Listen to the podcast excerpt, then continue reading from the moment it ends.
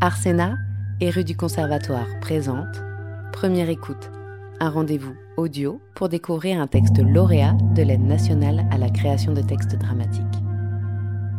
Aujourd'hui, découvrez Fortune, récit de Littoral 2 de Jennifer Cabassu et Théo Bluto, lu par Jennifer Cabassu et Théo Bluto de la compagnie Atlatl. Scène 1 Tu es au comptoir du Dolphin Bar, assis sur un tabouret haut.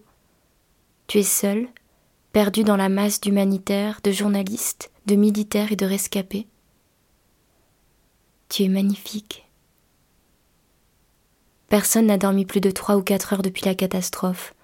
Un sommeil agité, hanté par la peur de la vague, par les images des morts. Tout le monde se retrouve ici pour boire.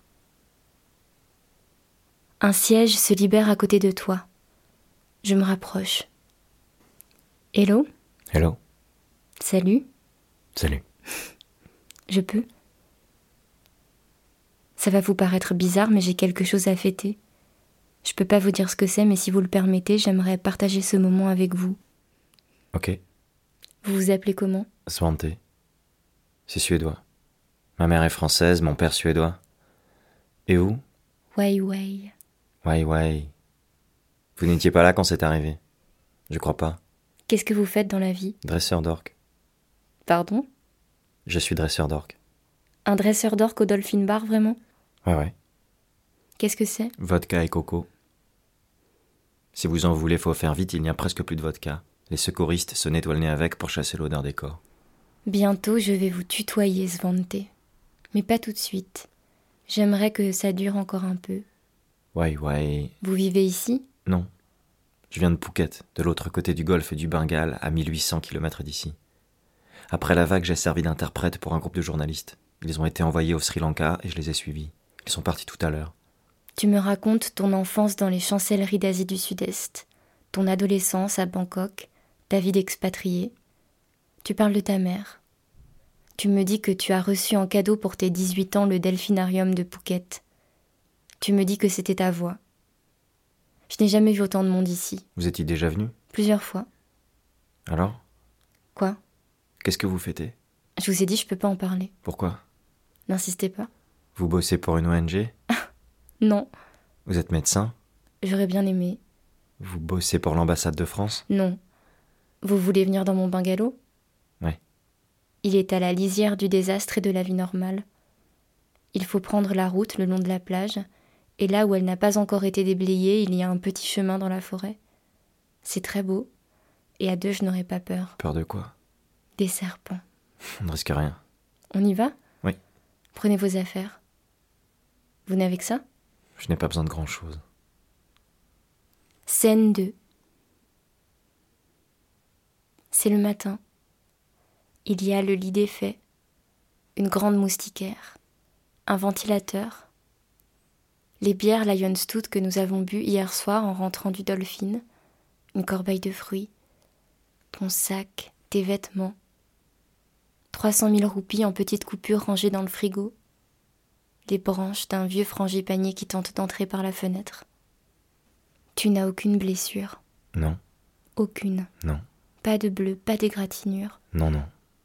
C'est dingue. J'ai eu de la chance. Oui. Tu as un petit miracle. J'ai dormi combien de temps Presque six heures. Ça ne m'était pas arrivé depuis. Il y a eu la mosquée de Banda Aceh qui a été épargnée. Il y a eu le Dolphin Bar. Et il y a eu toi. Il y a toi, aussi pur et immaculé que Vénus sortant des eaux. Quand je t'ai vu, hier soir, tu étais comme un dieu grec en visite aux enfers. D'ailleurs, comme pour les statues grecques, les vêtements te vont mal. On ne peut pas bien t'habiller.